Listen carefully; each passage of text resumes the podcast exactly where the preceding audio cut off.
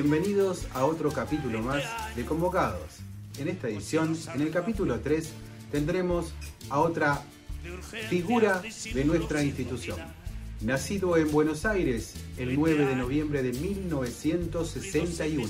Durante su infancia vivió en el barrio de Devoto de la capital federal, donde cursó sus estudios primarios y secundarios. Comenzó con tan solo 5 años a pisar las canchas de fútbol del Babi Fútbol del club Pedro Lozano del mismo barrio. Dos años más tarde, su técnico, Oscar Allegrini, lo lleva a General La Madrid, donde a partir de ese momento empezaba a tener el desempeño como técnico de esa institución. Conociendo sus condiciones y su formación como líder de equipo, luego lo lleva a Atlanta y ahí ingresa en las inferiores en 1979. Un 24 de febrero de 1985 tiene su debut oficial. De ahí en más es el punto de partida para vestir y defender con la garra y la pasión que lo caracteriza el manto sagrado hasta su retiro definitivo como jugador profesional. Obtuvo un título. En 1989 fue campeón de la Copa Sudamericana durante la época como jugador del Club Atlético Boca Juniors, fue apodado El Vikingo por una producción fotográfica de la revista El Gráfico que en ese momento había aparecido con tal vestimenta. Una tarde, en el templo del fútbol mundial, con el 3 en sus espaldas, fue a trabar con la cabeza. De esa manera, se ocasionó el delirio de todos los hinchas ceneices por su garra y pasión en defender la pelota en cada jugada. Permanece y permanecerá por siempre en la retina y en el corazón de todos los bosteros. Siempre se caracterizó por ser un jugador temperamental y de muchísima garra y nunca entregarse hasta que suene el silbato final. En la actualidad lo seguimos cruzando en los pasillos del club y también lo podemos ver en su desempeño como técnico de los seniors que representan a la institución de la Ribera. En el tercer capítulo de Convocados contamos con la presencia de otro queridísimo amigo, con nosotros el bien apodado vikingo Enrique Quique Rabina.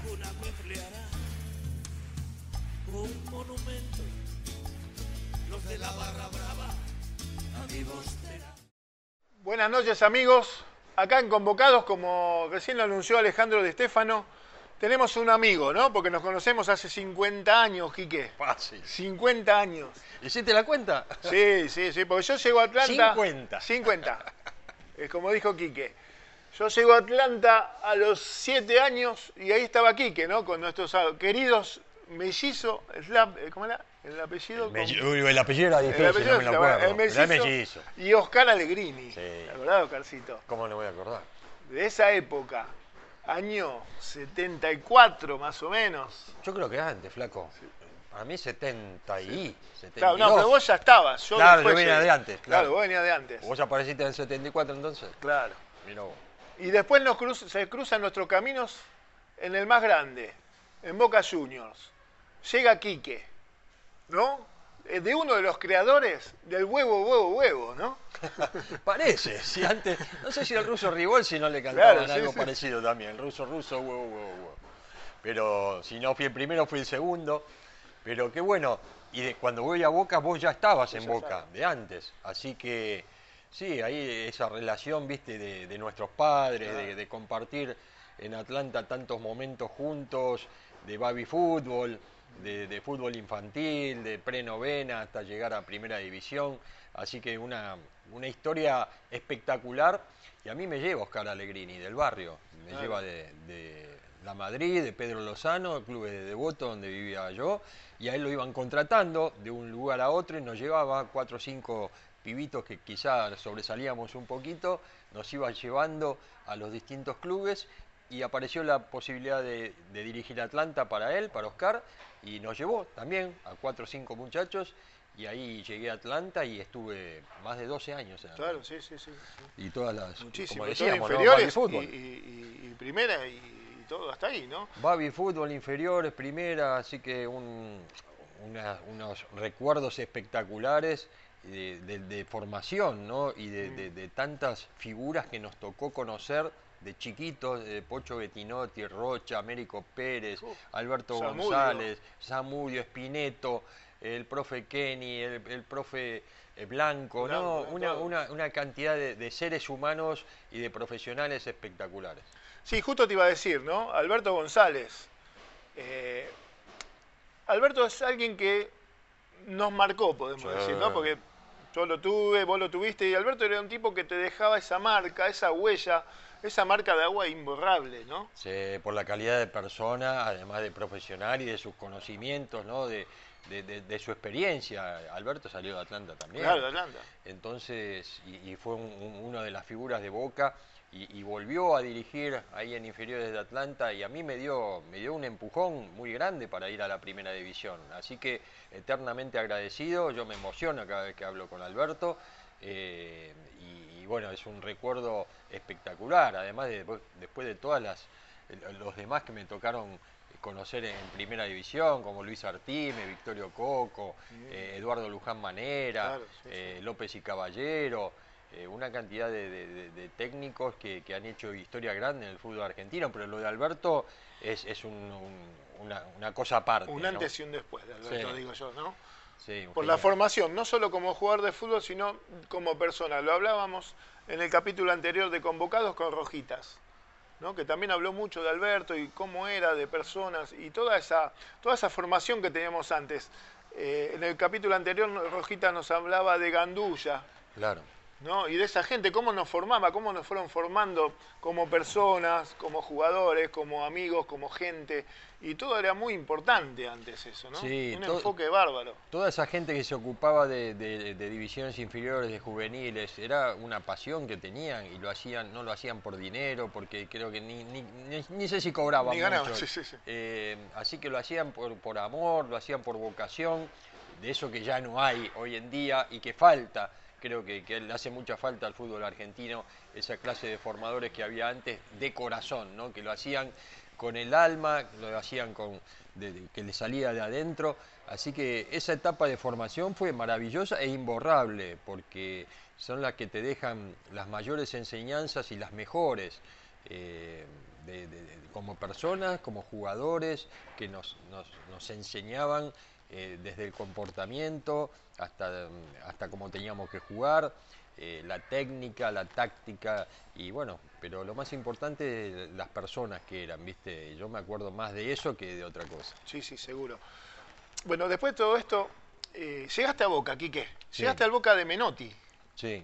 No, pero ah, antes. con Mario, llegaste con Mario. Antes, con Di Stefano. Ah, con Alfredo. En el 85. Ah, 85 con Alfredo. Claro, cuando viene el Claro, sí, sí, cuando viene el quilombo. Cuando sí, usted, bueno, después del, del Después de la huelga, después, después de todas la huelga, y que Gareca y Ruggeri se van a River, viene el Vasquito, el Articochea de Tapia, y yo llego en la segunda fecha a Boca, en el año 85, viene Graciani y, Gómez, y Gómez, de Atlanta, que yo ya los había tenido de compañero, compañero claro. y de la mano de Negro Rivero. Una cosa extraña. Eh, de Puma, era Puma, ¿no? era Puma, sí, porque eh, José Luis Rodríguez, el Puma, eh, era su, su manager, era Toti Maselli, muy hincha de boca, fanático. y el Toti quería hacer entrar al Puma Rodríguez acá a Argentina. y qué mejor que, estar emparentado con, Boca, ¿no? Y en ese momento Boca necesitaba de, de, una mano. De una mano para, para traer por lo menos jugadores, para acercar, para invertir y, de ese, por ese lado vine yo. Claro, había que ayudar a, esa nueva comisión formada por Carlos Heller y Antonio Alegre, ¿no? A la cabeza. A la cabeza. Había que, eh, que ayudar porque eran momentos económicos en donde Boca tenía que pagar una quiebra, en donde Boca tenía que ponerse al, día con empleados, con algunos jugadores que quedaron en ese momento, y, vino el grupo Puma, sería en estos momentos, ¿no? A dar una mano con vos, con Alfredo, con Gómez. Con, eh, Ramón también. Con Ramón Centurión. Ramón Centurión. Sí, y después varios más, porque después apareció Jorge Rinaldi, eh, Pipa Higuaín, Zacarías, Juan Amador Sánchez, eh, varios jugadores más de, la mano del Negro Rivero, que fue el que, la cabeza que se ocupaba de todas estas cuestiones que tenían que ver con lo deportivo, con lo contractual. Él, fue el que nos acercaba a, la comisión y, arreglábamos con Carlos, que era, con Heller, que era el que también se ocupaba de. Se ocupaba más del fútbol, ¿no, Carlos? De arreglar lo, que no pagaba. Claro. lo imposible, lo imposible era. Imposible, de la nada, sin un mango, un equipo y, trató de, levantar de la mano de, de, toda esa comisión, porque mira, hasta el día de hoy tenemos relación con todos, nos seguimos juntando, comiendo asado, reuniones, porque es una gente de primera, ¿no? Que, que, ha hecho una refundación de Boca. Yo creo que eh, Boca estaba a punto de desaparecer, muchachos, sin, sin ninguna duda, eh, lamentablemente, pero a pesar de todo eso, de convocatoria de acreedores, de 120 juicios de la cancha clausurada, nunca tuvimos problema de descenso. Nunca tuvimos problema de descenso, muchachos. En la vida, en la historia, en la peor historia del club, nunca peligró la categoría del club, porque con mucha garra, con mucho corazón, tratamos de dar todo ahí, de sacarle agua a las piedras, porque no, no teníamos mucho. No había nada, Yo me acuerdo que en la época de Mario, ¿no? cuando antes de que llegue Di Stefano, Mario, Sanabria habló, y el profe Callase. Callase, nos olvidamos nombrarlo de Atlanta, que lo tuvimos también. El profe Callase, eh, se llevaban la ropa ¿no? La ropa que tenía que llevarse normalmente la utilería para lavarle y para todas esas cosas, Mario, Mario se la llevaba a un lavadero de Belgrano, él pagaba y después esperaba cobrarle a Boca dentro de un par de meses, digamos a decir. ¿No? Y todo eso, y así el profe se llevaba los botines, y así grandes exjugadores, como el Ever, el Ever Mastrangelo también, se llevaban las cosas, y así eh, se refundó este Boca. ¿no? Sí, ahí teníamos a Pancho Sar, claro, Russo Marito Sanabria, eh, toda, toda esa Ever que, trabajaban ahí con la reserva o con las divisiones inferiores y todos aportando. Nosotros nos llevábamos la ropa a casa para lavarla también, entonces los jugadores. Así que todo había que poner el hombro para salir de esa situación y con mucha garra, con mucho corazón lo sacamos adelante de la mejor manera. Así que yo tengo un orgullo cada vez que hablo de eso porque vivirlo de adentro eh, es, lo más importante, ¿no? Y conocer bien todas las historias, no, no que me la contó alguien. Estuve ahí en cada situación. Era, bravo. Y cada situación muy complicada, mira que pasamos bravas de verdad. Sí, sí. Y también era, para que la gente sepa, era de llamar por teléfono, Mario, ¿dónde entrenamos? Profe, ¿dónde entrenamos? Y hoy entrenamos en el circuito de KDT, en otro lado, en el Parque Sarmiento, acá. No teníamos lugar, en el círculo policial de abajo de General Paz, en Figueroa Alcorta, en la General Paz, nos íbamos a Ezeiza, eh, atrás de, la reserva de Boca, de, la ciudad deportiva. De la ciudad deportiva, sí, sí. En, la, costanera, sur, la costanera sur, sí, corriendo Palermo, en el lago de Palermo, una cosa increíble. Era bravo. Bueno, Quique, llegaste a Boca. Llegaste a este Boca, ¿no? En plena refundación. ¿Cómo te, ¿Cómo te recibió a vos? Emocionalmente, físicamente, con ganas, cuando te dicen, vení a Boca, y vos decís, ¿a este Boca? Sí, sin dudarlo. A pesar de todo eso, sin dudarlo. Mira, yo estuve a punto de ir a gimnasio. Yo quedo libre de San Lorenzo. San Lorenzo queda debiéndome una plata y por esa deuda quedo en libertad de acción. Voy a entrenar a gimnasia porque Nito Veiga me llama me dice, quiero que vengas a gimnasia. Me lo encuentro en Mar del Plata de vacaciones, me voy una semana con Perazo, los hermanos, mm. me lo encuentro en Mar del Plata, Nito me dice, quiero que vengas a gimnasia, que era el técnico. Sí, sí como no, Nito, yo no tenía nada. No equipo. Gimnasia en primera. Yo había tenido una lesión importante en San Lorenzo y no anduve mal, anduve mal, pero tenía una lesión muy, muy jodida, una inguinocruralgia que me tuvo un año y medio a mal traer, tipo pubalgia, viste, pero más complicada todavía. y ya estaba recuperado o sea, ya estaba con toda la polenta que yo tenía en Atlanta. Porque en San Lorenzo tuve esa época Tuviste ese problema físico. Y, realmente, bueno, empecé a entrenar en gimnasia. Y gimnasia no termina de arreglar, ¿viste? Se demora, qué sé yo. Me llama Nero Rivero a mi casa por teléfono. Era amigo de unos amigos míos de Jeva, yo no lo conocía personalmente, tenía por, por amistades, un conocimiento de su nombre y me llaman por teléfono, soy Osvaldo Rivero. Oh, ¿cómo te va, Osvaldo? ¿Cómo andás? ¿Querés ir a Boca? Por supuesto. Ya. ya. Nada, ni me dijo nada, si hay esto, si hay lo otro, nada. ¿Qué me importa? Nada. Boca.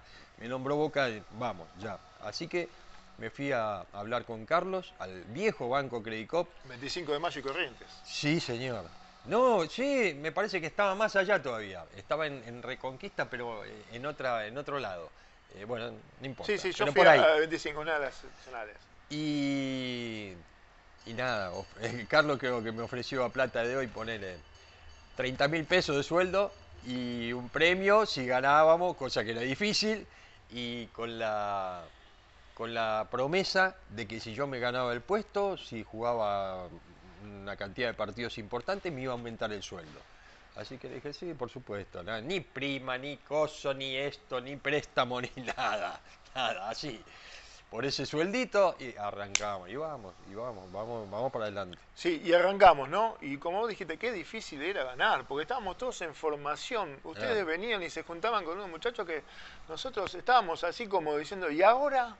¿Y cómo van a hacer para levantar esto? Y se pudo, se trabajó como y, y lo lograron, ¿no? Con un maestro como don Alfredo Di Stefano, con toda su capacidad, su historia, imaginar nosotros cuando nos vimos que nos iba a dirigir don Alfredo, ¿no? Eh, era una, eminencia, una figura, mundial. Eh, con el profe Paredes, un gallego, un fenómeno, un personaje. Que hacía las tortillas, con las tortillas que hacía. Ah, las tortillas que hacía te mataba, te mataba entrenando, pero te contaba chiste el gallego, entonces la pasaba bien, pero no te arruinaba. Y en el medio de eso, que ya estábamos para vomitar, eh, te metía un chiste y reaccionaba así. Y volvías a ponerte un poquito bien para que te volviera a matar. Bravísimo el gallo, después dirigió, fue eh, profe de la selección española muchos española, Claro. Sí, sí, Así que ah, eh, Paredes, un genio el, petizo. Y, y, bueno, de esa forma, creo que con mucha garra, con mucho corazón, como lo digo siempre y lo repito, porque fue así. Teníamos al Vasquito y Tapia, dos grandísimos jugadores que era un poco la base. El loco Gatti ni jugaba, jugaba Valerio. Gómez, que había venido de Atlanta de primera vez. Claro. El Tata Brown, que había venido libre, como para que tenga un lugar en la selección y tener un equipo en Argentina. Para poder jugar. Para poder jugar en la selección tenía que estar fichado en un club. Entonces Boca lo trae, al Tata también, libre. Eh, Pasucci, que había quedado del plantel anterior. Yo de, tres, porque estaba Bordet, pero al segundo partido ya arranco y no salí más. Después estaba el Vasquito de 5, o Krasowski, que también había quedado. Después jugó de 8 Ariel con el Vasquito de 5, eh, el chino Tapia Ahí se armaba un lío, Alfredo. empezó Alfredo a jugar de 8. Alfredo jugaba de 8, y Stefano lo ponía de volante y Tapia, y después jugaba Giachelo, Dijkstra, Aldape, eh, y algún otro. Pepe Irazó, que había aparecido en ese momento. varios chicos, varios Tuta, chicos. Tuta Torres, que también venía en ese momento.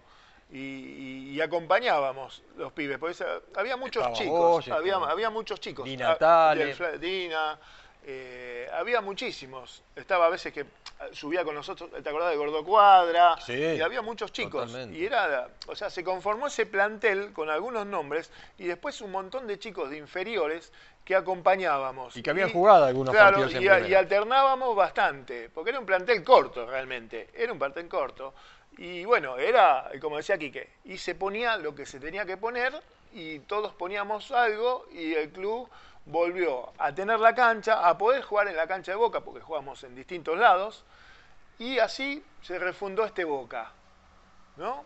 Se hizo la campaña que se pudo hacer, después vino Marito otra vez. Sí, con Alfredo llegamos a hacer un muy, una muy buena campaña hasta que hubo un quiebre en algún partido y nos quedamos y ahí, bueno, se vino un poquito la cosa abajo y se va Alfredo y queda Mario, que era el ayudante, y, ya ganamos la liguilla con Mario, que fue una cosa importantísima. volver, mucho que no se ¿eh? porque era la liguilla pre-libertadores, que nos clasificaba para poder jugar la Libertadores al año siguiente, así que era una cosa que no se conseguía hace mucho, y en esas condiciones para nosotros era como ganar la Libertadores, ¿no? clasificarnos era, era una cosa impresionante y así, y además como fue, lo épico que fue ganar esa liguilla contra Newell's de visitante, habiendo perdido de local 2 a 0, yendo perdiendo 1 a 0 el primer tiempo y darlo vuelta 4 a 1 de una manera increíble, que solo Boca puede hacerlo, a lo Boca.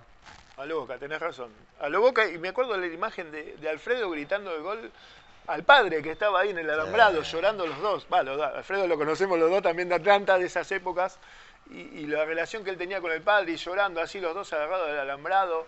La verdad que, o sea, esas vivencias son muy importantes para lo que fue ese Boca. ¿no? Dos goles del Tuta, de un pibe. que es, golazo. Golazo del Tuta.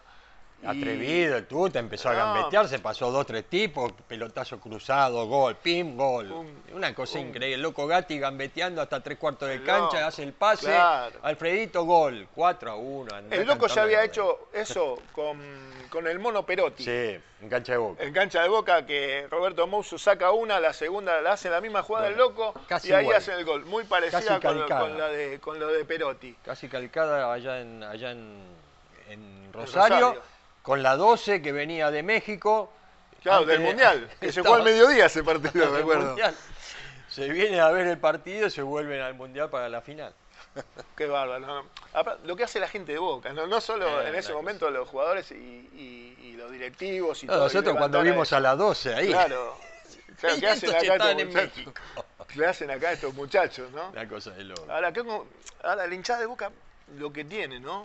Porque acompañar así a un y a nosotros cuando en la época de Fibronacio nos tocó como jugar un montón de partidos, a nosotros también nos acompañaban y no nos iba tan bien, éramos todos pibes inferiores y no nos iba tan bien y siempre nos acompañaron y después, no sé, todos los que entrevistamos hasta ahora nos cuentan de la 12 y la gente, que es Boca y su gente, ¿no? que nos acompañan, que siguen, que están, que hoy vas a la cancha, no hay otro como no hay otro hincha como el de Boca en el mundo, muchachos, no no existe, no existe otra persona, otro hincha igual, es increíble. Yo hace 37 años, ya que estoy en, el club, hace 37 años que voy a todo el interior del país a visitar las peñas, porque a, ver al hincha, ese hincha, el genuino del interior que tiene, que, que, se hace 500, 700, 900, 1000 kilómetros para venir a ver el partido y se vuelve a la casa pierde día, pierde trabajo, ¿no? Las cosas que hace el hincha de Boca es increíble, por eso yo, desde que llegué al club, enseguida, al primer partido, creo que el primero nos tocó eh, con el primero que juego yo con Río Cuarto, estudiante de Río Cuarto, de, visitante. Así que ya conocí lo que es llegar a un lugar del interior y que la, gente, te esté esperando en el aeropuerto, te siga hasta el hotel, se pare en el hotel, te esperen, te pidan autógrafo, foto, no se van toda la noche. Una cosa increíble. Y así, en mala época, imaginá lo que es la buena. No, una cosa que uno ya eh, eh, empezó a conocer lo, que era eso desde adentro. Y es una cosa increíble, por eso yo no, me canso de repetir que no, no, no, hay, no hay una cosa igual. Y en las malas, más que en las buenas. eso, eso es, más eso es lo que diferencia al hincha de Boca de cualquier otro en el mundo. Es cierto. Quique, contame cómo, esa anécdota que tenés que contar siempre, ¿cómo te recibe Hugo? El loco. el loco agarrándose la cabeza. Rabina, pero yo jugué con Tarantini, con Marzolini, vengo a jugar con Rabina. y yo decía que al loco lo tomé ya eh, como era. Después hicimos una gran amistad hasta el día de hoy me considero amigo del loco porque lo fuimos llevando. ya que el loco. Eh, sí, eh, eh, había, que, hay que llevarlo. Hay que su cosa un ídolo enorme, ganó todo con Boca, imagínate la idolatría que tiene la gente con el loco. Nosotros, cada lugar que llegábamos, le esperábamos que baje el loco del micro, pues se llevaba a toda la gente, se ponía el bolsito acá atrás, entraba por la cocina para que no lo agarren todo, y igual lo agarraban entonces cuando salía el otro, nosotros nos íbamos de atrás, así nos agarraban a nosotros. Una cosa impresionante, el carisma y además lo, tipo. Y yo lo conocí de verdad como es, porque él es un personaje, hace un personaje. Eh, para el afuera es, una, es un personaje, eh, es un actor. Y, pero después conocerlo, yo he vivido cosas profundas con el loco, eh, de solidaridad, y de acompañamiento que me hicieron saber quién era. Aparte, más allá del personaje. A él, a su familia, a su señora, a sus hijos, hemos eh, compartido muchas cosas juntos y, tengo la suerte de, hasta el día de hoy de, ser amigo de él. Sí, nos tocó, nos tocó un Ariel Krasowski que venía de la época de Diego.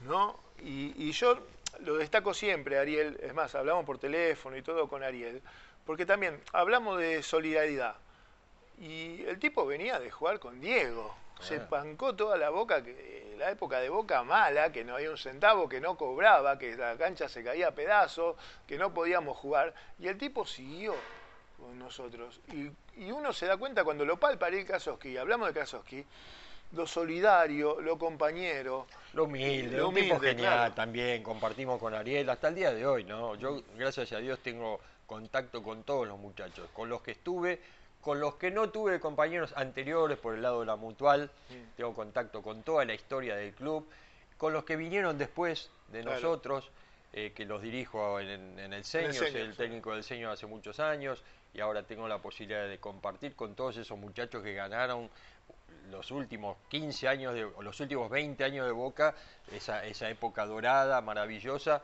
Tengo la, dicha de, estar compartiendo cosas con ellos todos los lunes en el Señor, pero yo tengo la posibilidad de, Ariel, de, hablar constantemente. Ariel viene para acá a la cancha, nos juntamos, hablamos por teléfono, le mando esto del teléfono, ¿viste? mandar mensajitos todos los días, de estar en contacto, que los hijos están eh, trabajando muy bien y él también con jugadores, así que me pone muy contento, por un pibe muy humilde. Eh, que hemos compartido con la familia, con su mujer, con sus hijos, los, los, hemos visto nacer, ¿viste? Así que cosas que inolvidables. La verdad también eh, queremos que la gente sepa que eh, es una familia esto, ¿no? Más allá de los jugadores, los jugadores, todo, Boca es una familia, para que tengan, eh, y Quique lo está reflejando ahora también en esta nota, como lo reflejamos en las notas anteriores, es una familia esto, y se va a manejar siempre así. Y con los jugadores que vendrán a Boca, y con el ejemplo de Quique y de todos los que pasaron, Boca se va a manejar como una familia. Quique, quiero que me cuentes una anécdota, ¿no? la anécdota, porque esta no lo van a saber muchos. Cuando Boca viaja en tren. Sí, a Córdoba. A Córdoba. En tren, ¿no? Muchos. Y ahora, chingones. Mirá si ahora dicen, sale toda esta nota en otro lado y nos van a decir, uy, la crisis y esto de. Boca y, todo aquello, ¿no? Contámela esa anécdota. Y todo lo que pasó en el tren. Que, y bueno. Todas esas cosas. ¿Te imaginás lo que era viajar en un plantel profesional en tren a Córdoba, que tenía como 10 horas, 12 horas, en eh, en un viaje que, hoy en avión es media hora, ¿viste? Pero teníamos los camarotes para dormir, ¿viste? Una cosa de loco, te imaginabas, 20 tipos, eh, un plantel de fútbol, creo que no durmió nadie, porque se la pasaron jodiendo eh, todo el viaje. Después tenemos otra peor, que fue el viaje por Libertadores a jugar contra Peñarol. En, el vapor de las, carreras. 88 horas con los motores del vapor de las carreras y nosotros teníamos unas cuchetas ahí también sin dormir, ganamos 2 a 1 en, el centenario. No, cada cosa increíble, pero bueno, no había un mango y había que, ir como se podía, había, que, abaratar costos.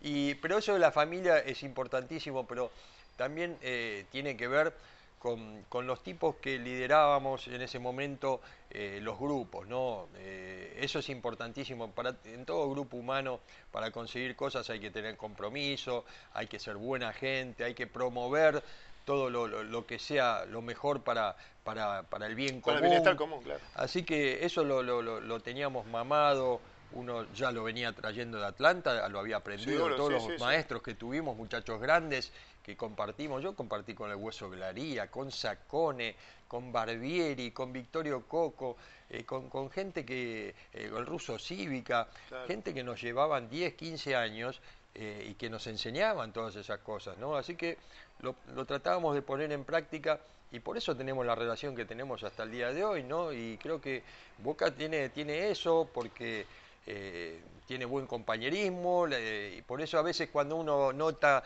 si hay desunión o, cosas que salen que son raras, ¿viste? Uno se enoja porque no debería pasar, ¿viste? Las cosas hay que, hay, que estar siempre unidos, siempre juntos para, para, para comprometerse, para, para hacer las cosas lo mejor posible, para seguir logrando cosas y seguir engrandeciendo a uno de los clubes más grandes del mundo, ¿no? Boca tiene una historia maravillosa y hay que seguir, hay que seguir eh, escribiéndola y bueno, con, letras de oro. ¿no?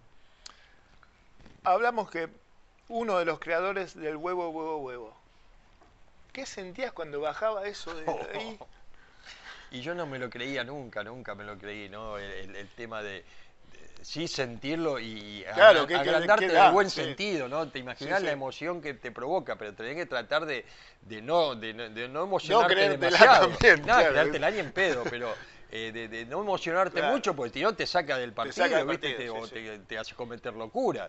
Yo ya era zarpado, ya, sin que me griten, claro, gritándome, entonces había que controlar. Había que tener. sí, mucho eh, control eh, mental y emocional. mental y emocional. Cosa que no era mi fuerte, pero. Pero viste, era, era, era muy fuerte, porque hasta me hicieron canciones, viste, el otro día uno me, ni, ni me acordaba yo cómo era, y uno me lo cantó el otro día en la platea, ¿viste? Así que esa gente, la gente se acuerda de esas cosas y es, es, es impresionante. Eh, y, en los malos momentos, ¿viste? Cuando, cuando la cosa anda mal, que, que, que, que, se acuerden de vos, cuando uno ponía todo lo que ponía para tratar de, salir adelante, ¿viste? que darle fuerza a tus compañeros, eh, para que no se caiga nadie, ¿viste? Todas esas cosas uno las va, la va a tener siempre y, hasta el otro día que Carlito Moya escribió una cosa ahí que, que me emocionó, ¿no? Que fue, son esas cosas que, imborrables, ¿no? Que, que, bueno, hacen saber que uno hizo las cosas bien, ¿no? Sí. De esto que decimos del compañerismo, de todo, de estar y siempre, me acuerdo, ¿te acuerdas aquel penal en cancha de River que era comitas y el primero que saliste corriendo fuiste vos? Y después fuimos todos atrás tuyo. Y se acuerda el loco, el loco. Y esas cosas es el compañerismo, es el estar, el, el, como decís vos, es estar y la presencia de uno, ¿no? Yo tengo anécdota de cada cosa que me nombrás, te puedo hacer, te puedo hablar cinco minutos, porque el loco coma, el loco coma me, escribía y está pasando un mal momento hoy en México y yo me estoy ocupando también de, ver, de mover algunas cosas para darle una mano, para ayudarlo, hablo con el hermano. Eh, el loco me dejó un mensaje hace un año cuando estaba, estaba todavía eh, en otra situación, que yo lloraba las cosas que me dijo, porque se acordaba de todo. Claro, Dice, vos fuiste el único que me vino a abrazar y no solo me sacaste de la cancha. vos y lo sacaste abrazado. No solo me sacaste de la cancha, sino que me sacaste del vestuario al micro. Y la gente me aplaudió, mm. y la gente me aplaudió porque vos estabas conmigo. Y esas cosas. Sí, sí, lo sacaste así abrazado como un hermano, como, como un padre. ¿Sabes lo que es cerrar un penal? Sí, sí, yo, yo lo, viví en carne propia, flaco. Yo lo viví, erré, una, erré un penal, me atajan un penal y perdí un ascenso con Atlanta. Atlanta claro. Y el dolor más grande de mi vida. Así que, ¿cómo yo no voy a entender un muchacho que, que lamentablemente le toca errar un penal en un clásico? Que es la última jugada del partido para empatarlo, un partido que ganábamos 3 a 1, nos pasan a ganar 3 a eh, se nos ponen 3 a 3, no, 2 a 1, 2 a 0 lo ganamos, 2, a 0. 2 a 0. Nos pasan a ganar 3 a 2, y la última jugada penal para nosotros y el loco que era un pateador impresionante eh, se le va por querer meterla en el ángulo, se le va afuera, ¿viste? Así que imaginá que uno tiene que estar ahí para apoyar, ¿viste? Para, para, para bancar a los compañeros, ¿no? Como siempre, porque yo te veo hoy eh, en tu función en la mutual y, estás. Y, y Quique está y se preocupa. Y recién antes de la nota estabas hablando y por un muchacho, ¿no? ¿Por quién era? Por el por Rojas. Sí, sí. Por el tanque. Y, estás y, le pones el pecho y le pones todo tu amor y con todas tus cosas que te están pasando.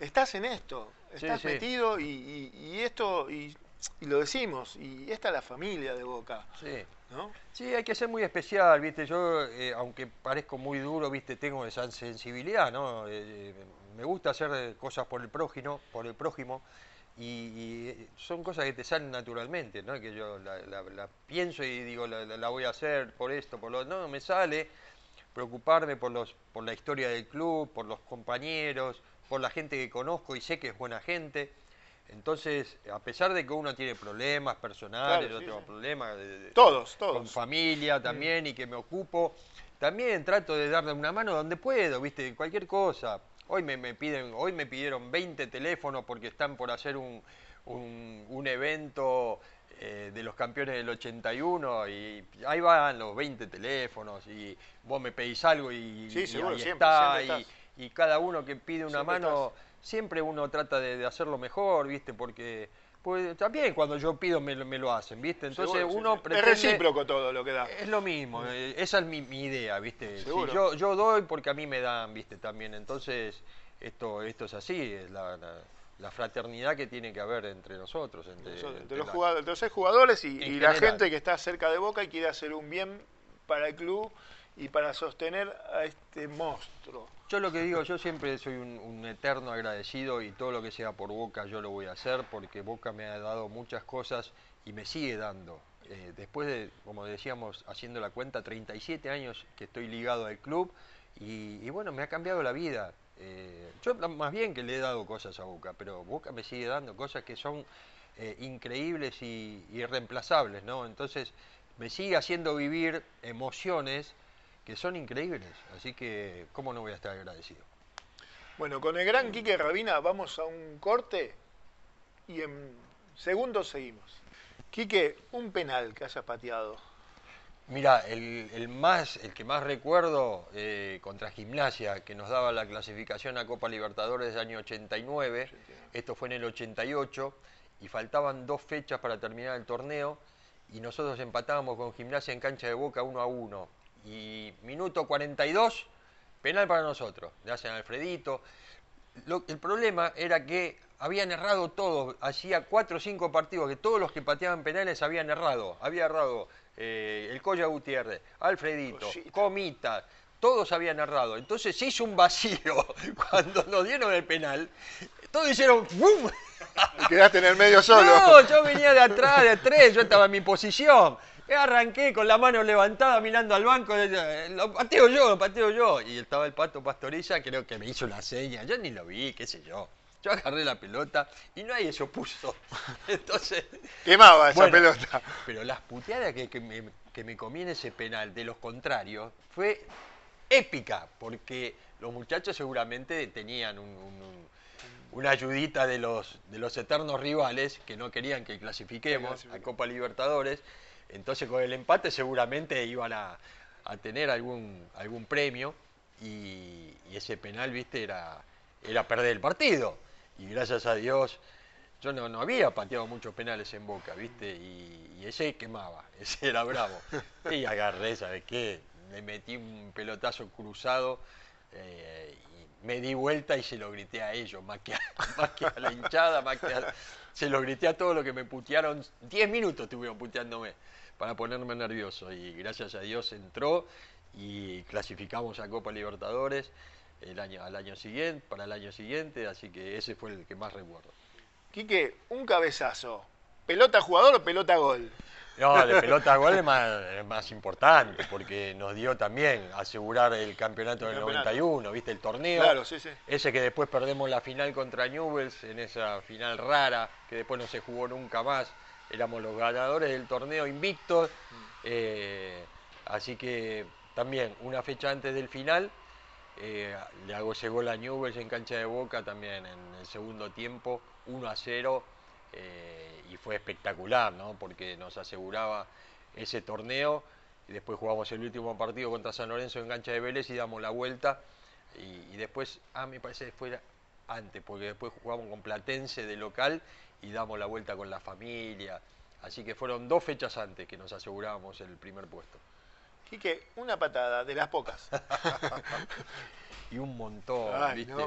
¿Te acuerdas así? Que te haya dolido a vos. esa fue la de este. Medina Bello, ¿viste? Que me dolió a mí, porque el Mencho, la, la cuento siempre esta porque fue increíble, ¿no? Porque mete una diagonal, ya íbamos a perder, fue ese fatídico resultado en cancha de Racing que nos hicieron seis, ¿viste? Mm. Volaban los jugadores de, Racing, volaban.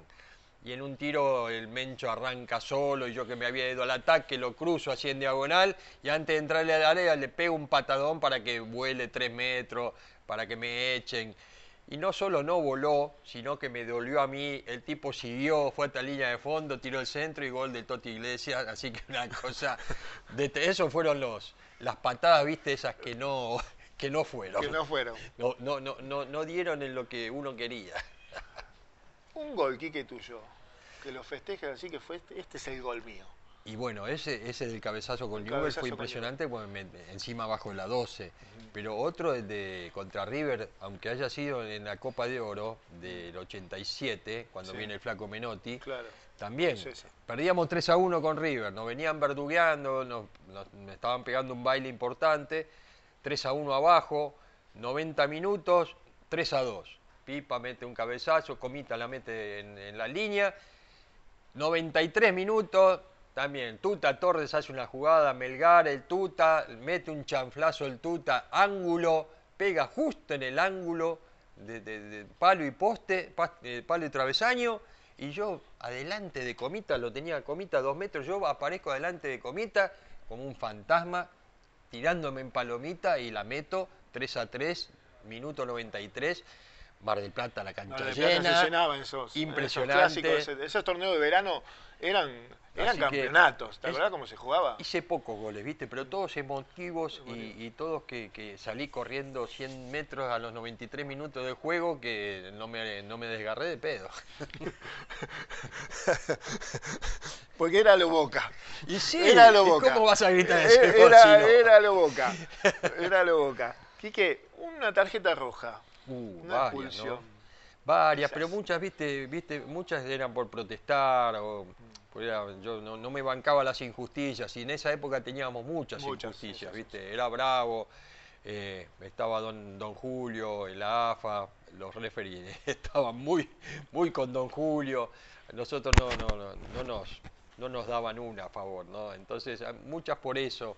Eh, así que tengo muchas, pero al que más recuerdo es Abelito Ñeco, que es el que más me expulsó, un loquito importante, eh, un tipo un poquito díscolo más que yo, así que cada vez que lo tenía Abelito adelante era o, roja o pegaba en el palo.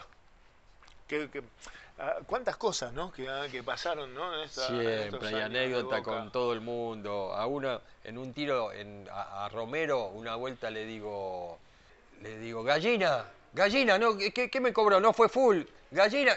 Digo, ¿qué? ¿Qué gallina me decís a mí? Pero yo creía que era el refri gallina. Entonces la chancha me dice, boludo, no es gallina, es Romero. yo creía que era gallina el tipo, había un refri que se llamaba gallina. Claro, gallina. sí, sí, gallina. Y Romero me quería echar la mierda porque yo creía que le estaba diciendo gallina. Qué loco. Eh, un triunfo que recuerdes, así, este triunfo me quedó, es lo más emotivo, hay un montón, pero este es el más emotivo, el más fuerte. Este la luchamos. Sí, eh, ese 1 a 0 con Juve, porque fue el más mm. importante para mí, ¿no? Porque mm. fue el gol, mío y con ese gol era importante, pero eh, eso, esos de el, 4 a 3 en cancha de boca contra River, ¿viste? De ir perdiendo 3 a 1 también, darlo vuelta 4 a 3. Eh, muchos partidos de eso que dimos vuelta, ¿viste? Hay, hay, un montón de, ganar a lo boca, de darlo vuelta o hasta de empatarlo, pero en situaciones eh, imposibles, ¿viste? Pero por ir al frente, por no darse por vencido, esos son los que voy a recordar siempre. ¿Una derrota? Y la que dolió mucho fue esa de Newell, ¿viste? La de Newell y la de Colo Colo. Fueron las dos más Colo Colo allá en, Chile, con los perros, el problema ese, todo ese sí, todo lo que armaron esto para, para quedarse con ese partido, porque si no éramos campeones de otra Libertadores, eh, nos despojaron realmente, fue terrible lo que nos hicieron en, Chile. Eh, y esa derrota con Newell's, muy dolorosa, porque el primer partido perdemos 1 a 0 con un gol malísimo, feísimo era un 0 a 0 clavado, un partido muy malo en cancha de Rosario Central. Eh, y después acá ganamos 1 a 0, pero tendríamos que haber hecho 4 o 5 goles, un partido bárbaro, y vamos a los alargue, penales, todos hechos pelota, yo rengo desde el primer tiempo, y erramos en los penales y, nos, afana el título Nubes con la Torre y Batistuta, en la selección. Nos sacaron el 80% del equipo, de los goles del equipo, viste que era un equipazo, ese y lamentablemente nos dejaron sin nada. Quique, lo nombraste al Loco Gatti, ¿no? Que lo conociste profundamente, muchas cosas que nosotros no conocíamos del Loco Gatti. Y no otro, a ver, que hayas así como un compañero Decir que este, vamos hombro a hombro, espalda a espalda, acá la bancamos. Sí, con mucho, ¿no? Con, claro, yo digo que esto siempre pasa a ser todos. Desde Pipa Higuaín, que nos conocíamos de San Lorenzo, y cuando viene a Boca también en una época brava, también le metimos huevos y íbamos para el frente y pasábamos situaciones complicadas, viste, de, la barra, de, los compañeros, de, los contrarios, de los referees había que bancarla y, bueno, esos son tipos, Pasucci, Krasowski, eh, Valerio también. Valerio también, todos, todos iban al frente, yo tuve grandísimos compañeros y, todos estoy agradecidísimo y por eso te digo que sigue la relación hasta el día de hoy, que nos seguimos juntando con todos.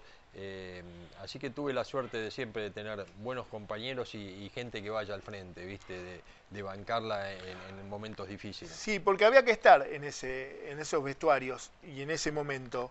Yo me acuerdo la situación con eh, Ramón Centurión. Ah, ¿Te acuerdas que bueno, otro. había venido, otro que lo saqué de la cancha? Había venido de, la candela lo sacaste. Ah, no, de la cancha. De la cancha cuando se agarra. Cuando se agarra. Y después de la oh. candela también te lo llevaste. No estaba, no estaba. Ah, ¿no estaba vos? En la candela no estaba. ¿Cuando vinieron los muchachos? No, no, estaba. Estaba lesionado justo ese partido. No, no, no, no, no estuve. Después me contaron, por supuesto, al toque me contaron. Eh, pero yo justo no estaba. Pero a Ramón, pobre, lo, tuve que sacar de la cancha de Boca porque justo él viene a agarrar algunos goles penales, sobre todo, eh, errando, errando, errando, y justo hace uno y, se, agarra la cosa y se, los, se lo anulan. No se lo anulan por offside, no sé qué. Y te imaginás, la 12 se, se Ya estaba en el vestuario antes que termine todo. Entonces te imaginás lo que fue salir de la cancha ese, ese, ese, día, esa tarde. Entonces también lo agarré a Ramón del hombro y por Bransen salimos y subimos al auto que estaba estacionado ahí en el garaje de frente, y así lo sacamos con, con, mucha, con mucha bravura. Aparte de los triunfos, todo lo que se ganó en Boca, todo lo que se conquistó, la lucha y todo esto, un recuerdo así imborrable. Y lo de las vueltas, ¿no? Ganar la Supercopa, ir a la cancha de Boca a festejar, el festejo ese del 91, dar la vuelta con la familia, con los hijos de todos los muchachos, yo en ese momento todavía no tenía, eh, fue, fue muy emocionante, inolvidable, pero todas las fiestas que se viven con Boca, viste, son maravillosas, y después todo lo que logró eh, los equipos de Bianchi, pero en lo nuestro, eso, ¿no? esas, esas dos, esos dos logros fueron, fueron muy buenos eh, a pesar de que no los habíamos logrado ahí en, Independiente, la final de la Supercopa, abrieron la cancha y fuimos a festejar y a, los, a la media hora había 20.000 personas, ¿no? Entonces, en una locura. ¿Alguna anécdota con algún jugador rival, algún contrario que tengas? Y cualquier cantidad, cualquier cantidad, pero siempre, ¿sabes qué? Flaco, mucho respeto. Claro, sí, sí. Solo con uno, con uno me llevé muy mal porque no te lo voy a nombrar, pero solo con uno, ¿viste? Porque no, no, no era. No había feeling con eso. No, no, no, no, no era, no era, no, no, tenía calle, ¿viste? Porque me mandaban cana con el referee o, o, con los periodistas, ¿viste? Esas cosas no se hacen. No se hacen. Entonces, los demás eh, nos dábamos, cada uno defendía lo suyo. Mirá que me tocaron muchachitos bravos. Sí, eh. había bravos. En esa época había muchos bravos. Alzamendi, eh. Canigia cuando recién arrancaba, el Piche Escudero, de Croco, el jugador de Ferro que andaba bárbaro. Eran wines, wines. Wines, wines. Wines que, que, que, pesados, pesados. Hábiles, rápidos, aparte la pelea, y peleadores. Había muchos peleadores. Tenían unos uno huevos, iban al frente, ¿viste? Así que se la rebancaban. Vos le metías y se la bancaban, no decían nada, cerraban la boca y seguíamos para adelante o te metían ellos también. Así que eso era lo lindo, ¿no? Que después terminaba todo y quedábamos, mirá, me sigo encontrando con muchachos que hemos derimido esas, esas, esas batallas y un respeto total. Cada uno defendía lo suyo, ¿no? Eso es lo que había antes. Era caballerosidad por, por cómo era la formación, cómo venía nuestra formación de chicos y las cosas prácticamente terminaban en la cancha. 90 minutos terminaba, pegaste 20 patadas, yo te pegué 40 y ahí listo, chao. además lo, importante es que yo no sabían que yo no iba a lastimar, yo no te iba a, meter para lastimarte, yo te iba a meter porque iba fuerte, iba fuerte, capaz que al límite, pero porque no tenía freno o porque era mi forma de ser. Tu forma de jugar era también de hacerme respetar o lo que sea, ¿viste? Cada uno defendía lo suyo, pero nunca con mala intención, la verdad que no. Alguna patadita sí que se te ha ido porque se iba uno al gol, más bien, lo tenés que bajar. aparte para, para, marcar territorio, ¿eh? Pero no para lastimarlo, ¿viste? Eso por suerte y nunca lastimé a nadie, gracias a Dios. Bueno, amigos de convocados, el gran Quique Rabina. Quique, el manto sagrado. Sí, señor. ¿Qué significa para vos? Y lo mejor que me pasó en la vida eh, profesional, eh, deportiva, defender esta camiseta es, lo mejor, el sentimiento más grande que me, ha tocado. Y yo, ahora te cuento una, también, un secreto que no, lo conté casi nunca. Yo agarraba esta camiseta en el vestuario, cuando entrábamos al vestuario antes de cada partido, esperaba que no me vea nadie, agarraba así, la besaba y decía, esta no me la saca nadie, por esta me voy a matar y esta... Así, así era el rezo antes de cada partido. Y bueno, era un poco lo que uno sentía, ¿no? Cada vez que se ponía esta camiseta. Lo que el jugador de Boca debe sentir también, ¿no? Debe sentir eso. Yo creo que sí. Yo creo que sí, porque es tanto el apoyo que tenés de afuera, ¿viste? Tenés que respetar a la gente, tenés que respetar a tus compañeros, la historia. Eh, han pasado grandísimos jugadores, grandísimas personas por este club, han hecho grande, tiene una historia tan rica eh, y de, gente tan humilde. Eh, que siempre ha apoyado y acompañado. Esas cosas, viste, hay que respetarlas. Así que esto es lo que tiene que sentir el hincha, el, jugador de Boca. El hincha ya lo siente, así que el, jugador tiene que respetar esa historia y ese sentimiento que, es para mí el, mejor hincha del mundo. Ya te digo, no, no, no hay otro igual. Lo dice Quique Rabina, ¿eh?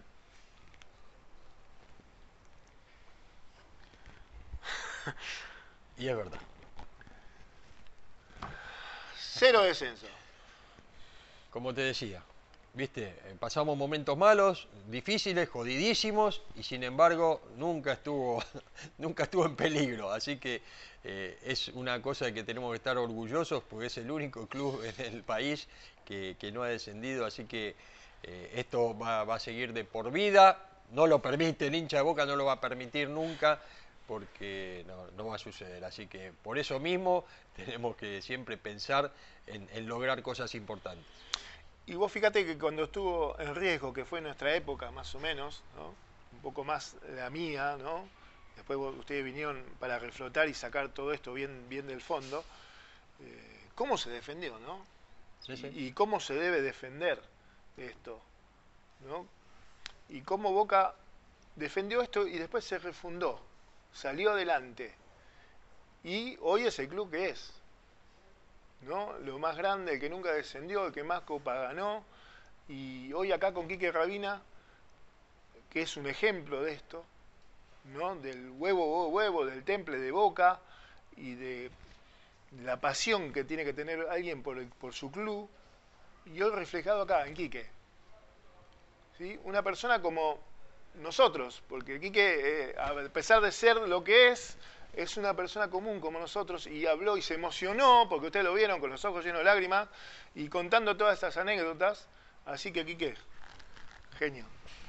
gracias, Flaquito. Gracias a vos, espectacular la nota. Y bueno, te da la posibilidad de, decir las cosas que uno tiene adentro, de lo que ha vivido, las verdades que, uno ha, ha, pasado. Y bueno, por eso te digo que yo soy agradecido de por vida por esto. Así que todo lo que estemos en posibilidad para hacer por Boca lo vamos a hacer. El gran Quique Reina. Y culminamos otro capítulo más. En esta oportunidad, en la tercera edición de Convocados, tuvimos la presencia de un gigante, de Enrique Quique Rabina, al cual agradecemos. Y bueno, y contentos estamos de nuestra parte, como esperemos que lo hayan recibido ustedes en cada uno de los capítulos que vamos poniendo al aire por la multiplataforma Cadena Ceneice. Lo cual nos permite también hacerles la invitación para el próximo jueves, 22 horas. Recuerden, esa es la hora de la cita. De nuestra parte, agradecer inmensamente a nuestros sponsors que nos dan la responsabilidad de seguir adelante y continuar con esto que teníamos ya hace tiempo en nuestras cabezas y hoy lo llevamos a cabo por la multiplataforma Cadena Ceneice junto a ustedes y para ustedes, queridos Ceneices y queridos hinchas del único grande. Muchísimas gracias. La cita la próxima semana. Gracias.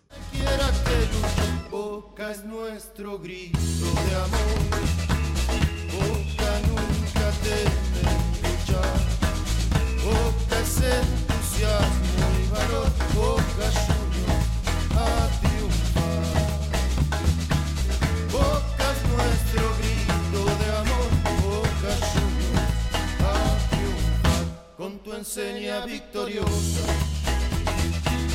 es de fuego y cielo azul. En la cancha se entusiasma, en la cancha se entusiasma nuestra fuerte juventud. Electrizan tus colores